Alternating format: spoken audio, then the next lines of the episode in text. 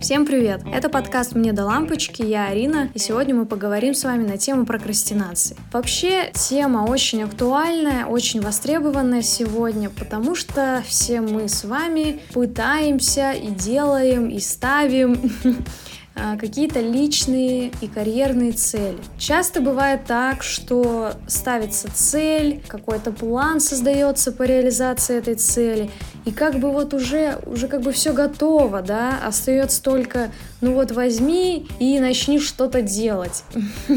И вот как раз в этот момент приходит наш нелюбимый друг прокрастинация, просто все нам портит.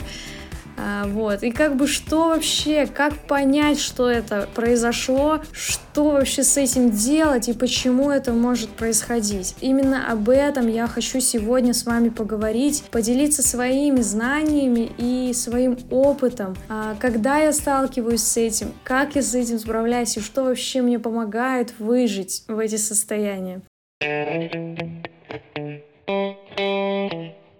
Поэтому, ребят, давайте начнем наше обсуждение и давайте немного определим, что вообще такое прокрастинация. А, как пишут в умных книжках, это добровольное, осознанное откладывание решения задач на более поздний срок, сопровождающееся негативным настроением, внутренним дискомфортом и стрессом ну, условно, у меня есть задача. А, мы не будем пока что разбирать тот факт, как эта задача, как эта цель нами ставится, да, это, кстати, тоже очень важно, правильно ставить цель свою. Ну, условно, мы поставили так, как мы умеем, но мы не приступаем к этой задаче. То есть я знаю, что мне нужно сделать задание, например, по учебе. Ну, я знаю, мне нужно это сделать там вот к такому-то сроку, но я максимально пытаюсь от этого отстраниться. Я залипаю в ТикТоке, да, я смотрю сериалы, я гуляю на улице, я вижусь с друзьями, то есть я делаю абсолютно все, кроме того, что мне нужно на самом деле в данный момент. Самое неприятное — это то, что вот это вот все сопровождается негативными эмоциями и состояниями. Очень часто я тоже слышу такое, что прокрастинация равно лень. Но давайте как бы разграничим, что на самом деле это не так. Лень — это вообще что? Это когда человек просто лежит, например, на диване, он ничего не делает, у него все хорошо, и он даже не испытывает вот этого какого-то чувства вины, вот этого вот состояния беспокойства, что я там что-то в данный момент не делаю. То есть у него все супер, у него все классно, и его даже может это и не беспокоить. Если мы говорим про состояние прокрастинации, то человек, даже если он не делает, он испытывает просто целый комок негативных переживаний, этот комок просто разрастается. Чем ближе вот это вот срок сдачи вот этого дедлайна, тем больше просто наша какая-то тревога, страх просто съедает человека. Он испытывает просто огромный эмоциональный всплеск, и ему плохо от этого. Вот это самое главное отличие, да, и поэтому давайте мы не будем приплетать сюда состояние лени. Ну, такое, да, тоже может быть, но, но как бы нет.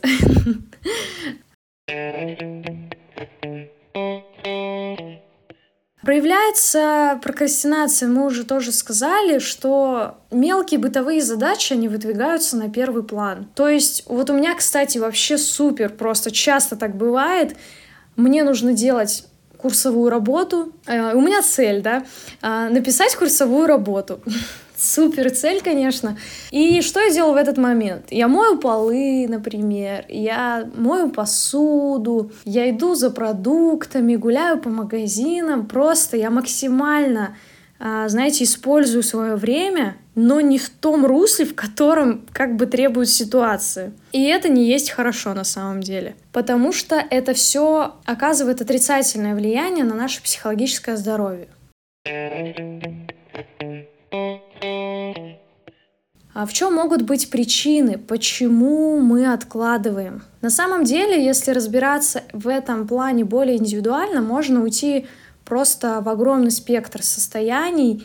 в огромный спектр переживаний каждого, но мы не сможем это осветить в нашем подкасте, поэтому я выделила, ну, таких условно три смысловых блока причин, почему это бывает. Первая причина — это мотивация. Это либо отсутствие мотивации, то есть я не понимаю вообще, зачем мне это все делать, да, что-то какая-то задача по работе, я понимаю, что она бессмысленна, и я такая, ну, не хочу. Вот, ну, смысл, вот я это сделаю, и мне это вообще нафиг нигде не пригодится. Ну, знаете, какая-то просто формальность, да, но я понимаю, что на, на решение этой формальности мне нужно потратить, черт возьми, часа три. И, конечно, в этом какой мотивации здесь нет, да, если рассматривать решение задачи с этого угла. Поэтому причина может быть в этом. Отсутствие мотивации, либо ее недостаток. Следующий блок причин — это проблемы с решением задачи. Я не знаю, как к ней подойти. Я не умею правильно ставить цель. Я ставлю цель сделать проект. Какой проект?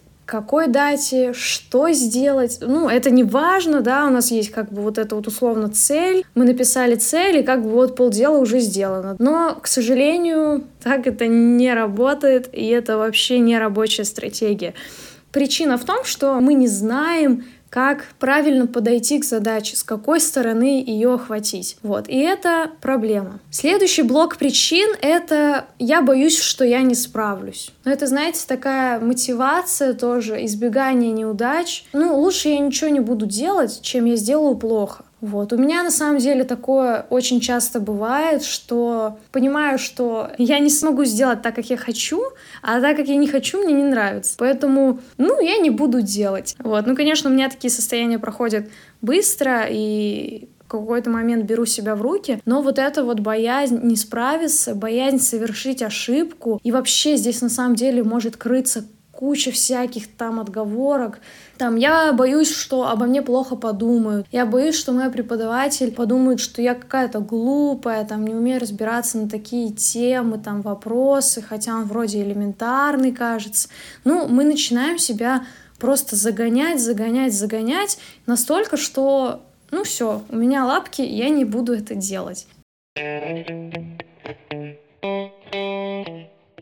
Я считаю, что с состояниями прокрастинации бороться вообще не надо. В какой-то степени, конечно, можно проявить вот эту силу воли, постараться взять себя в руки, но вывозить полностью на этом, кажется, не стоит. Потому что, в принципе, про отношение к самому себе, словосочетание «бороться с собой» мне вообще непонятно, и я не хочу его даже озвучивать и принимать. И говорить об этом вам, ну потому что бороться с самим собой — у нас что, драка с самим собой, у нас какой-то бой, кто выиграл, кто проиграл. Ну нет, мы — это мы. Нам нужно просто понять, что да, у меня такие бывают состояния. Да, я могу откладывать, да, я могу в какой-то момент забить, ну да, так бывает. Ну так сложилось, блин, вот такой вот я появился.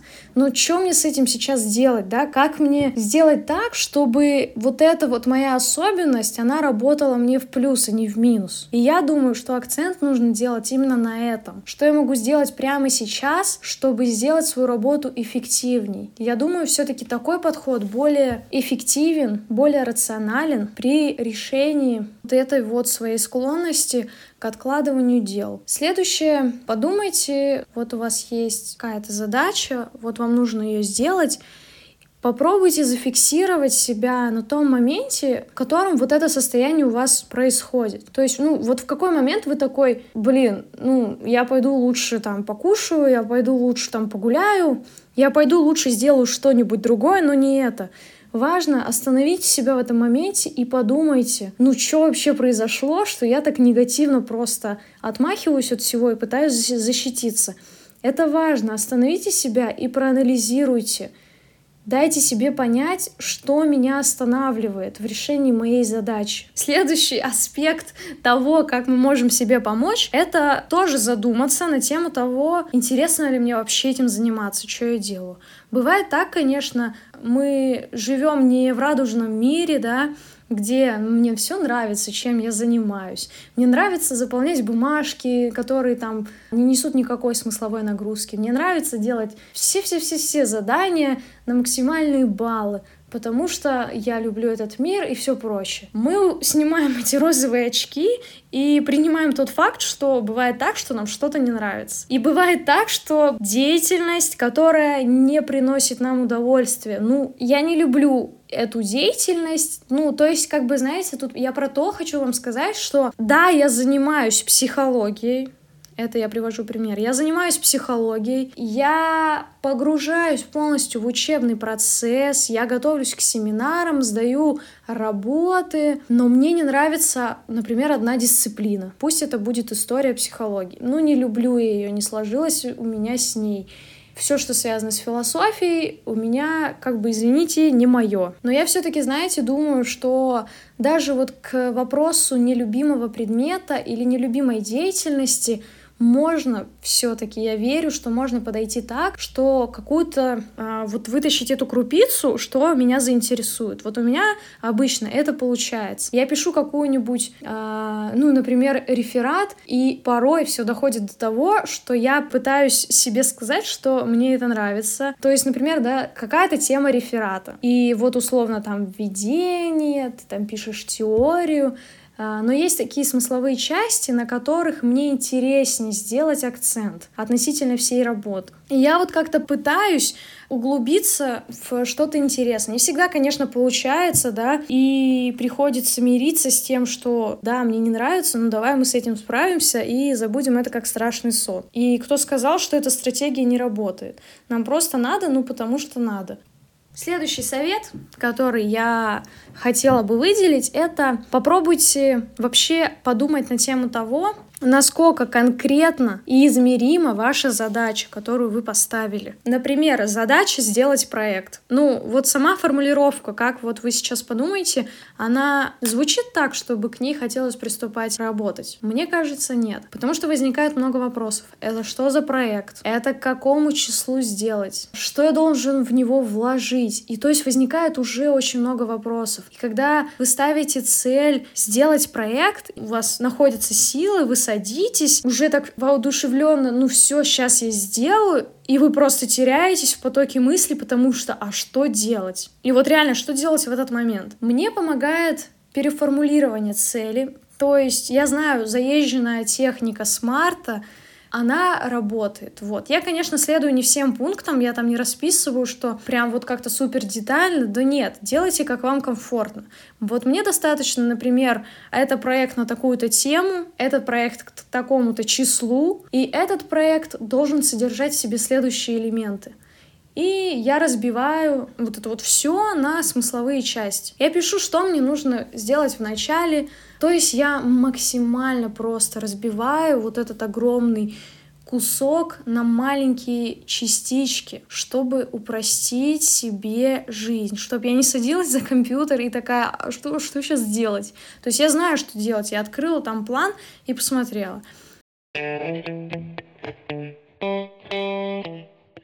Лично мне это помогает. Опредмеченность и определенность деятельности, к которой я приступаю. И я думаю, это может помочь и вам. Главное попробовать и понять, что именно для вас. На самом деле, все-таки, я думаю, универсальных каких-то приемов, подходов вообще не существует. Ни я, ни кто-то другой, никто не может гарантировать вам, что вот вы придите ко мне на занятие, и мы с вами вообще во всем разберемся, и я для всех вас выпишу универсальные советы.